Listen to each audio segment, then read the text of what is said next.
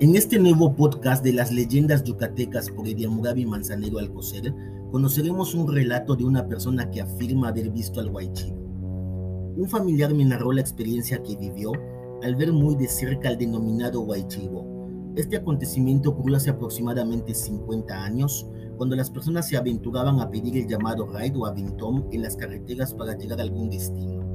Mi familiar narra que iba de Ray también denominado Aventón y sin muchos ingresos había llegado cerca de Silán de Bravo, un conocido puerto de Yucatán.